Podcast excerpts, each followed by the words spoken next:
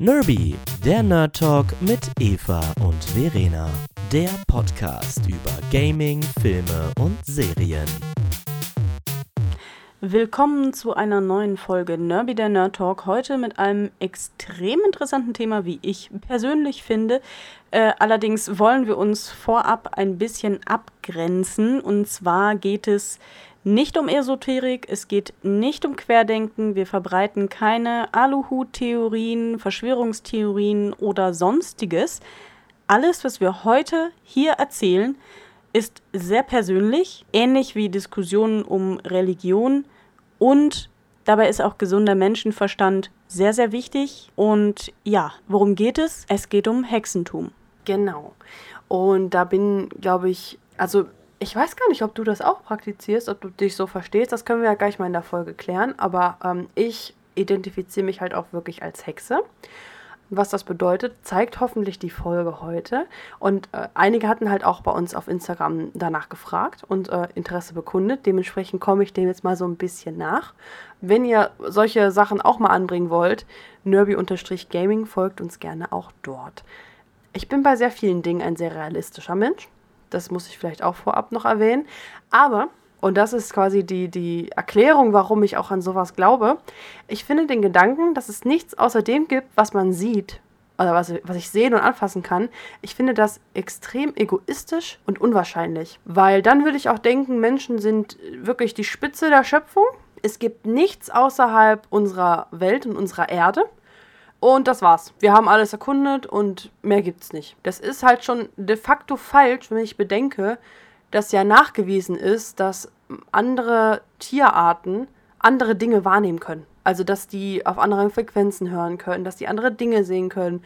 Allein die Logik auch, dass ein ganz kleines Tier oder eine Bakterie natürlich eine ganz andere Lebenswirklichkeit hat als wir oder halt als, als ein Elefant zum Beispiel. Also für mich ist es absolut logisch, dass es da Dinge geben muss, die ich jetzt gerade nicht wahrnehmen kann.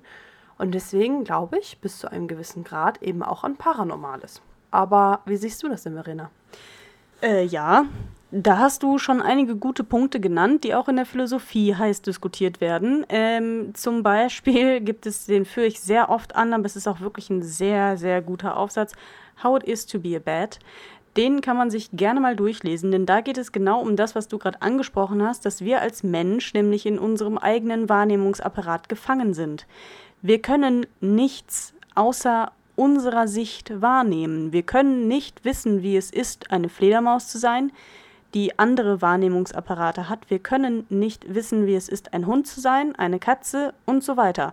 Wir können natürlich versuchen, ähm, deren Bewegungsapparate, deren ähm, andere organische Abläufe zu beschreiben. Und Wahrnehmungsapparate, und, und ne? Wahrnehmungsapparate ne? auch zu beschreiben, aber wir können sie eben nur beschreiben. Wir können vermuten, wie sie Dinge wahrnehmen anhand der wissenschaftlichen Daten, die uns vorliegen. Aber wirklich wissen und fühlen, wie das ist, das können wir nicht.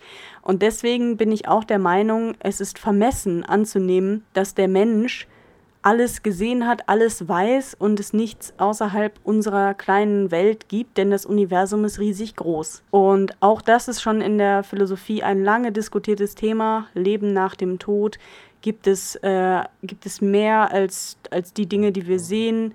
Da ist das Höhlenparadoxon, fällt mir da sofort ein. Ähm, so viele Dinge, die in der Welt existieren, die man sich früher nicht erklären konnte, wofür man inzwischen auch wissenschaftliche Lösungen gefunden hat. Aber es gibt immer noch Dinge, die wir nicht verstehen. Und ja, vielleicht werden wir sie auch niemals verstehen. Also vielleicht werden wir niemals wissen, was nach dem Tod geschieht. Wie auch. Wie, wir können es nicht messen. Ja, oder auch, ähm, weil du das gerade ansprichst, mit dem es gibt für viele ja inzwischen schon wissenschaftliche Erklärungen.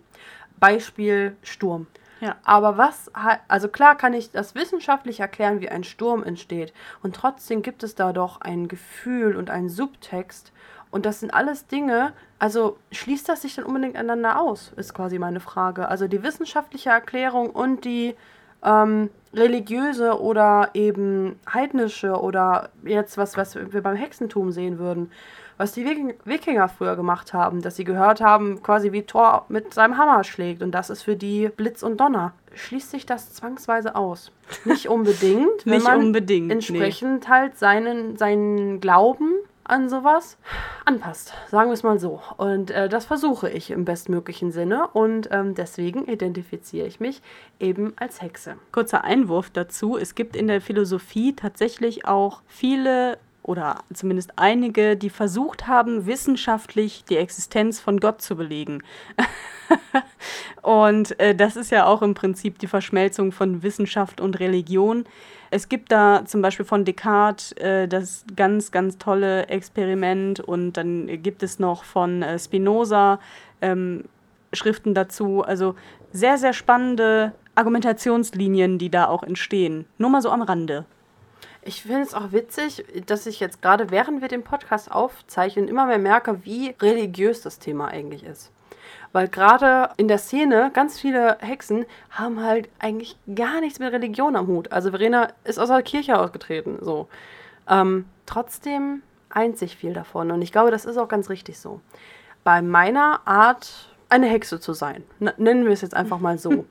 Werdet ihr sehr viele Dinge wiederfinden, die tatsächlich ähm, so ein bisschen auf Pflanzenkunde beruhen, die also auch wirklich auch auf medizinischem Wissen beruhen, diese, diese Wissenschaftsnummer äh, quasi, aber die tatsächlich auch sehr viel mit psychologischen Ansätzen zu tun haben. Also ein Hauptpunkt, warum ich mich als Hexe zum Beispiel identifiziere, ist, dass ich mir Intentionen setze und mit positiver Affirmation arbeite.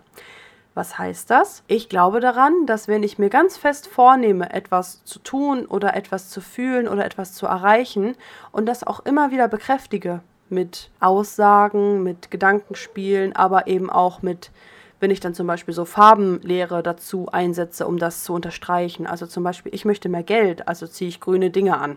Klingt total idiotisch, ist aber eigentlich genauso wissenschaftlich belegt. Also damit arbeiten Werbeagenturen, damit arbeitet in einem Marketing-Team, das bestimmte Farben, bestimmte Gefühle hervorrufen. Also macht das eigentlich im Endeffekt ja eine Hexe auch so. Und ich würde dann halt ganz viele Dinge suchen, die diesen, diese Affirmation, ich möchte mehr Geld, unterstreichen. Würde auch damit arbeiten, dass ich nicht sage, ich möchte mehr Geld, sondern ich habe Geld. Das ist dann dieser psychologische Trick. Und nach meiner Logik, und es klappt nicht immer, aber immer öfter, sagen wir es mal so, erreiche ich das dann. Und eine Hexe würde dann sagen, ja, du hast gerade gezaubert. Das ist quasi die Magie, die du in diese Welt jetzt quasi gebracht hast. Mehr oder minder. Wie gesagt, eine ganz vorsichtige Formulierung, weil ich möchte auf keinen Fall, dass ihr jetzt denkt, ich glaube an Magie, wie es sie zum Beispiel in Harry Potter gibt oder sowas. Aber ich glaube an die Kraft von Intention, ja. Ich kenne mich auch mit der Wirkung von Kräutern, Stein und Farben etc. ganz gut aus. Auch da gibt mir aber ja die Schulmedizin in gewissen Teilen recht. Also zum Beispiel, dass Lavendel beruhigt. Damit arbeiten moderne Medikamente. Es ist also nichts Abwegiges. Also kann ich ja auch dann mich damit beschäftigen, wo, was der Ursprung dieser Pflanze ist und auch mit der Pflanze an sich arbeiten. Und das ist quasi das, was ich mache. Und für mich ist deswegen Witchcraft vor allem zu einem ganz, ganz großen Teil Self-Care, weil ich mich eben mit mir selber, mit meinen Gefühlen beschäftige und Innensicht, also Selbstreflexion. Das heißt eben nicht Magie wie in Hollywood. Ich glaube nicht an Globuli. Ich glaube auf gar keinen Fall an Verschwörungstheorien, muss ich wirklich sagen, sondern es ist eher ein Erinnern an Medizin und Wirkungen, die älter sind als die aktuelle und moderne Schulmedizin. Und wenn man sich damit beschäftigt, dann fällt halt auf, dass viele der Dinge, die ich jetzt schon kurz angerissen habe, das gibt es in jeder Religion. Das gibt es in jeder Philosophie, glaube ich, tatsächlich auch irgendwo. Kannst du Ansätze dazu finden. Verena denkt gerade drüber nach, während ich das sage. Es gibt bestimmte Leitsätze, die sind einfach überall gleich, beziehungsweise ähnlich, so ähnlich, dass es auffällig ist und die halt oft auf älteren und heidnischen Bräuchen im Endeffekt beruhen. Wenn euch das irgendwie mal interessiert, kann ich euch nur mal empfehlen, euch ähm, damit zu beschäftigen, welche christlichen Feste es zum Beispiel gibt und welche heidnischen Entsprechungen es gibt. Und dann merkt man, dass eigentlich jedes christliche Fest geklaut ist. Und das ist. Ähm, oh no! Oh no! Ist aber super spannend. Also ich finde es super, duper spannend. Jetzt habe ich aber eine Frage an dich, Verena. Wie nimmst du denn das wahr, was ich mache? Ganz, ganz ehrlich. Mm, also ich habe immer das Gefühl, wenn du dich damit beschäftigst, dann ruhst du so ein bisschen in dir selbst. Und dann ist das auch, als ob du dich selber so ein bisschen therapierst dadurch, dass du dir neues Wissen zu bestimmten Dingen aneignest. Weil du machst das ja auch mit einem Journal und ähm, du machst dir quasi dein eigenes Buch fertig mit dem Wissen, was du sammelst. Und das ist so, so ein bisschen kathartisch, habe ich das Gefühl, immer weil du da sehr bei dir selbst bist und äh, sehr konzentriert bist auf das, was du da machst. Und deswegen habe ich auch das Gefühl, dass dir das sehr gut tut, was du da machst. Ja, was Verena gerade angerissen hat, ist das äh, Buch der Schatten oder Book of Shadows die, die Sabrina geguckt haben, also die Netflix-Serie, die denken sofort so, oh nein. Nee, sowas ist das nicht, sondern es ist im Endeffekt ein Tagebuch, wo ich äh, das Wissen, was ich brauche, zusammentrage. Also ähm, mein ganz persönliches Nachschlagewerk quasi. Und ja, kathartisch, das trifft es eigentlich ganz gut, was du sagst. So fühle ich mich auch selber dabei. Weil ich, ja, ich suche mir ja das, was mir gut tut und beschäftige mich mit dem, was mir gut tut. Und das ist zum Beispiel auch etwas, womit auch ähm, Voraussagen oder Weissagungen oft arbeiten. Dass du halt, du wirst schon das in, hineininterpretieren, was du hören willst oder was du hören musst, was, was dir gut tut. Hm. Da, damit arbeitet man ja so ein bisschen so. Du füllst das quasi mit dem Leben. Deswegen funktionieren auch diese Zeitungshoroskope immer so gut, ne?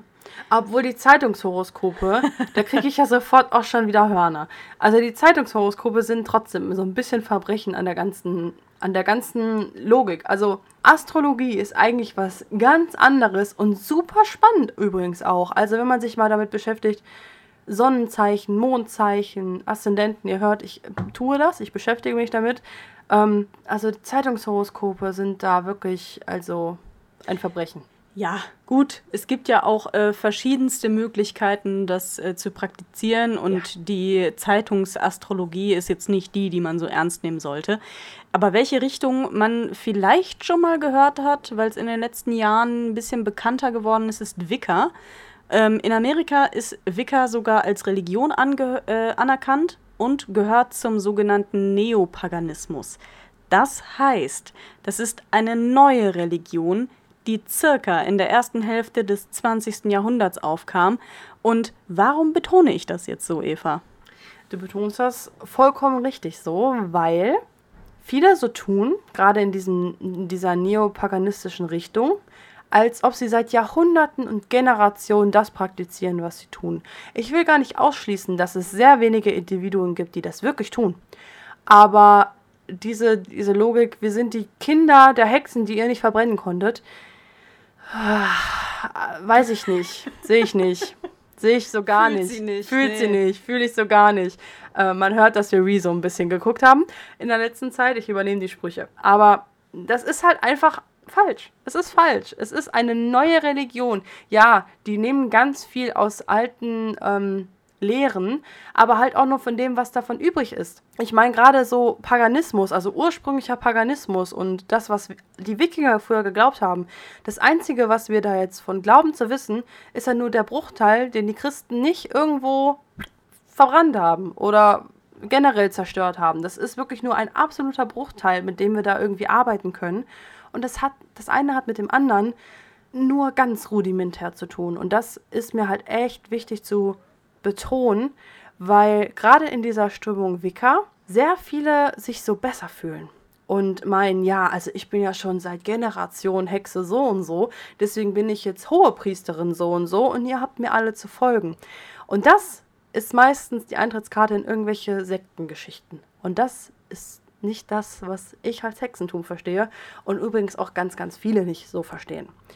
Ähm, Personengruppen auszuschließen oder bestimmte Herangehensweisen an ein Thema komplett zu verteufeln, da bin ich halt echt nicht so Fan von.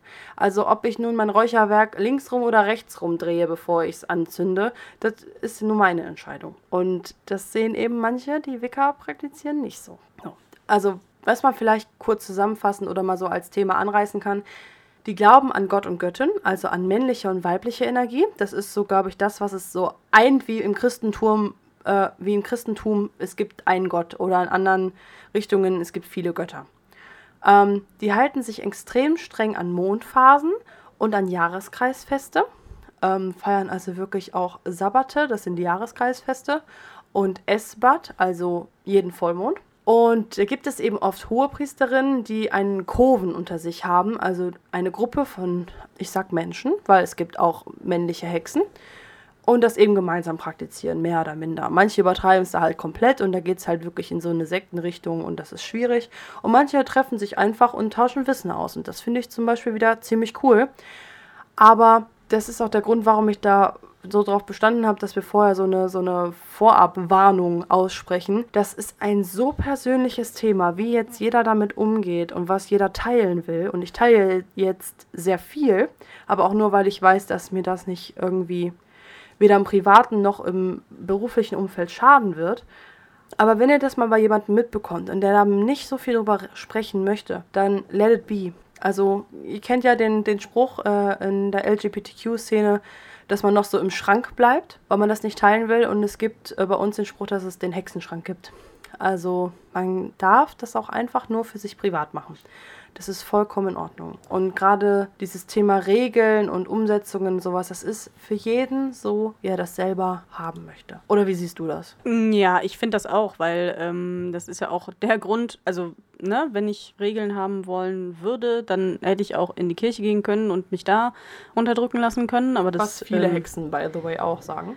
Das äh, möchte ich nicht. Ähm, ich möchte mein eigenes Leben leben und ich sehe keinen Sinn darin, mich ständig einer anderen Autorität unterzuordnen. Äh, warum? Also ich möchte doch mein Leben so genießen, wie ich das möchte. Und das, deswegen bin ich da auch voll der gleichen Meinung. Und jeder hat ja auch einen anderen Hintergrund oder andere Dinge, die er gerade braucht. So, vielleicht Ja. brauche ich jeden, jeden Abend mein äh, Bad mit bestimmten Gerüchen, um runterzukommen. Und dann ist das so. Und vielleicht ist das dann etwas, was ansonsten eher andere Wirkungen hat, aber auf mich wirkt es halt so. Dann ist es so. Dann ist es auch fein für mich so.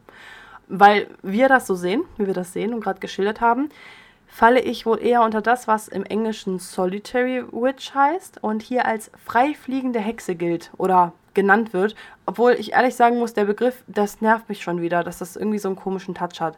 Das heißt im Endeffekt einfach, ja, ich identifiziere mich als Hexe. Wie genau ich das aber praktiziere, ist so individuell, weil ich mir das auch aus verschiedensten Glaubensrichtungen selbst zusammenstelle, wie so ein Baukasten, dass es wahrscheinlich keine weitere Hexe gibt, die das genauso macht wie ich. Also bin ich eine Solitary Witch. Was für mich vor allem re- relevant ist, was man wirklich auch lernen kann und was halt auch viele andere halt auch machen, sind die Jahreskreisfeste. Und das ist einfach deswegen so interessant, weil ich ähm, durch die viel mehr lerne, Natur wahrzunehmen oder auch diesen natürlichen Jahresablauf. Also zum Beispiel, wir haben jetzt den 19.06., das heißt so 21. bis 23. ist der nächste Sabbat, das ist Lita und das ist die Sommersonnenwende. Das heißt, es ist der längste Tag des Jahres.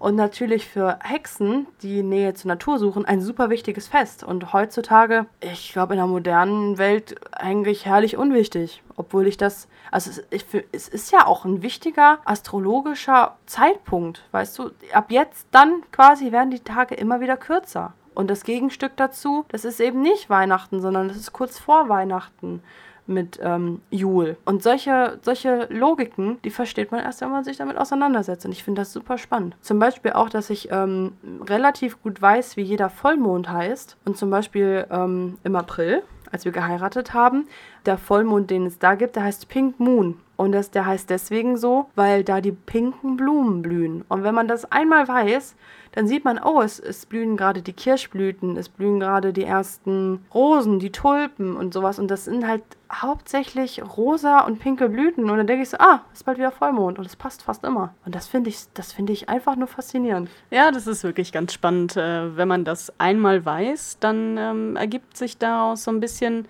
auch, wie man Natur als komplexes, mir fehlt das Wort dafür, aber es ist so, so ein komplexes System, was dahinter steckt. Und ähm, ja, und, und wir Menschen maßen uns an, das zu beherrschen. Jetzt bin ich ein bisschen traurig. Ja, aber genau so ist es. Und das so ein bisschen zu hinterfragen, finde ich auch so spannend. Und das ist für mich ein ganz wichtiger Teil davon. Also eigentlich, was ist eine Witchcraft bei mir? Es ist bei mir Astrologie, es ist bei mir Astronomie, ist ja auch nochmal ein Unterschied, ne? Also einmal Sternzeichen und einmal wie die Planeten einfach generell funktionieren. Aber auch Biologie, Flora und Fauna und alles, das sind alles Dinge, die ich dadurch lerne mehr. Und das, ähm, also wer sagt, dass das kompletter Humbug ist, weiß ich halt nicht. Der kriegt aufs Maul. Nein, das auf gar keinen Fall. Aber der, der setzt sich halt nicht wirklich mit sich auseinander. Also ich glaube, das sind halt auch Menschen, die, da, da steckt doch einfach ganz viel Hass in denen drin, dass sie alles scheiße finden müssen und alles anzweifeln müssen. Und denen würde vielleicht gerade gerade denen würde das gut tun. Also, weil es ist ja auch wirklich so, dass viele Menschen, die generell sich auch mit Psychologie oder mit Meditation oder mit Religion auseinandersetzen, das sind einfach viel entspanntere Menschen. Fragt euch mal warum. da gibt es Gründe für. Zufall? Ich denke nicht, ich denke nicht.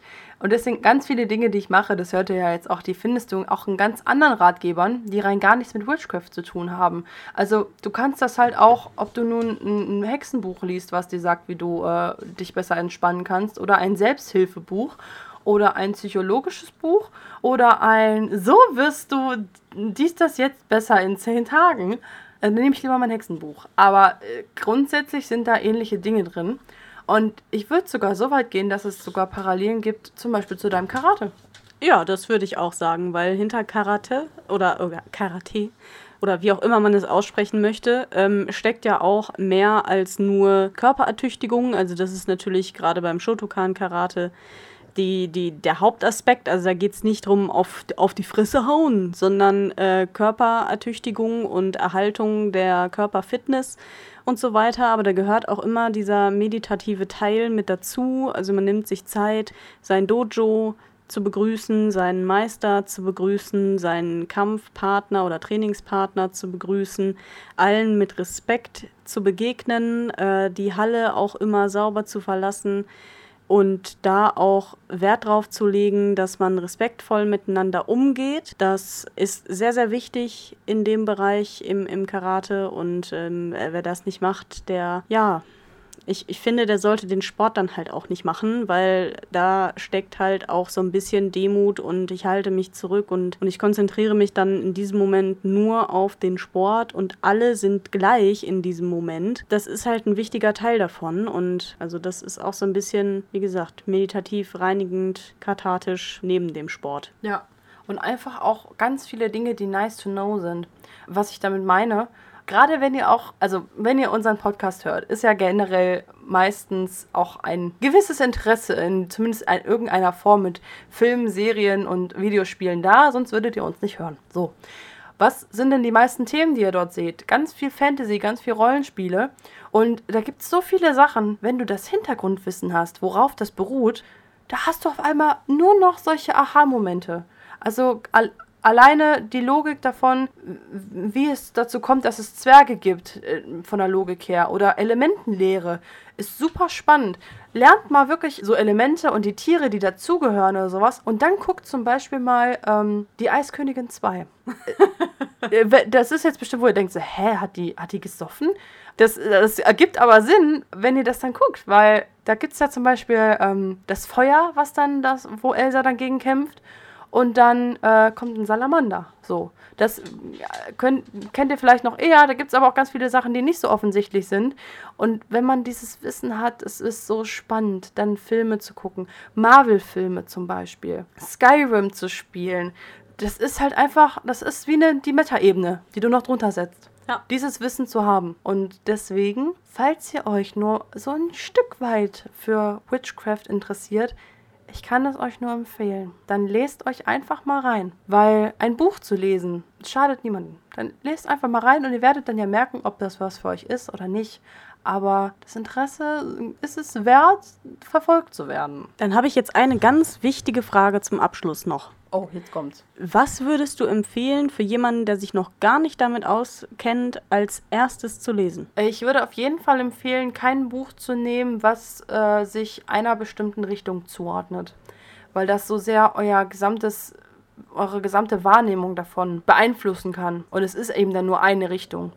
Was würde ich empfehlen? Also entweder es gibt einige Ratgeber, die sehr allgemein gehalten sind. Ich glaube aber tatsächlich, dass das fast schon zu weit geht sondern lest euch vielleicht erstmal, pickt euch ein Thema raus, nur ein winziges Thema und lest dazu ein Buch, was, wo nicht direkt Witchcraft draufsteht. Also zum Beispiel, wenn ihr euch dafür interessiert, was Kräuter für Wirkungen haben und ob man die räuchern kann, dann kauft euch ein Buch. Dazu gibt es ein Buch. Oder wenn ihr euch dafür inter interessiert, boah, ich finde Amethysten und Edelsteine voll cool und würde mal gerne wissen, was dahinter die Bedeutungen sind, dann kauft ihr euch dafür das Buch. Und erweitert vielleicht erstmal so um zwei, drei Themen euer Wissen. Und wenn ihr dann merkt, boah, das interessiert mich und das interessiert mich und das interessiert mich auch noch nach dem Buch oder nach dem Podcast oder was auch immer ihr dazu für ein Medium konsumiert habt, wenn nach drei Themen das wisst, also das immer noch so krass ist, das Interesse, dann würde ich zum ersten Hexenratgeber ähm, raten, weil das das Hobby oder die Lebensweisheit ist, die alles ein kann und ihr dann von, von Höpschen nach Ströpschen nach immer weiterkommen könnt und ähm, euch immer mehr Wissen aneignen könnt. Und man fühlt sich auch so ein bisschen weise, wenn man solche Dinge weiß. Ganz ehrlich, es ist einfach cool. Dem habe ich nichts hinzuzufügen. Es ist tatsächlich sehr cool. So, aber jetzt habe ich tatsächlich auch noch eine abschließende Frage an dich. Mhm. Weil mir das tatsächlich auch selber überhaupt gar nicht so klar ist. Ich identifiziere mich ja ganz eindeutig als Hexe. Aber wie siehst denn du das? Also als was identifizierst du dich in dem Zusammenhang? Äh, Philosophin. Das ist gar nicht, also das klingt jetzt komplett quer dagegen. Aber ich hoffe, es ist rübergekommen, dass ich da eigentlich schon äh, Ähnlichkeiten drin sehe. Ich auch. Also ich denke, ähm, als Philosoph oder als Mensch, der sich für Wunder der Natur, sage ich es jetzt mal so, und des Menschseins interessiert, stellt man sich sowieso ganz viele verschiedenste Fragen. Und ähm, ich habe halt Lust, irgendwie auch alte Theoretiker dazu zu hören, wie Sokrates und, und Platon und eben Descartes und mir Gedanken über verschiedenste Fragen zu machen. Zum Beispiel können Tiere denken, ist ganz spannend, ähm, was es da für Ansätze gibt oder wie, wie wurden im Mittelalter bestimmte Steinchen eingesetzt und was hat die Philosophie dazu gesagt. Also das sind so Sachen, die mich dann interessieren würden. Nicht persönlich, dass ich das jetzt selber ausführe, sondern ja, so der, der geschichtliche, philosophische Aspekt. Dem ist von meiner Seite jetzt nichts mehr hinzuzufügen. Ich würde einfach sagen, in diesem Sinne, denkt vielleicht, wenn ihr euch heute einen Tee irgendwann kochen solltet oder demnächst mal wieder einen Bad nehmen solltet und dann lest euch vielleicht einfach mal die Inhaltsstoffe durch und ähm, denkt dabei an mich. Das fände ich schön. In diesem Sinne, don't, don't be salty. Nerby, der Nerd Talk mit Eva und Verena. Folgt den beiden auch auf Instagram, YouTube und Twitch unter nerby-gaming.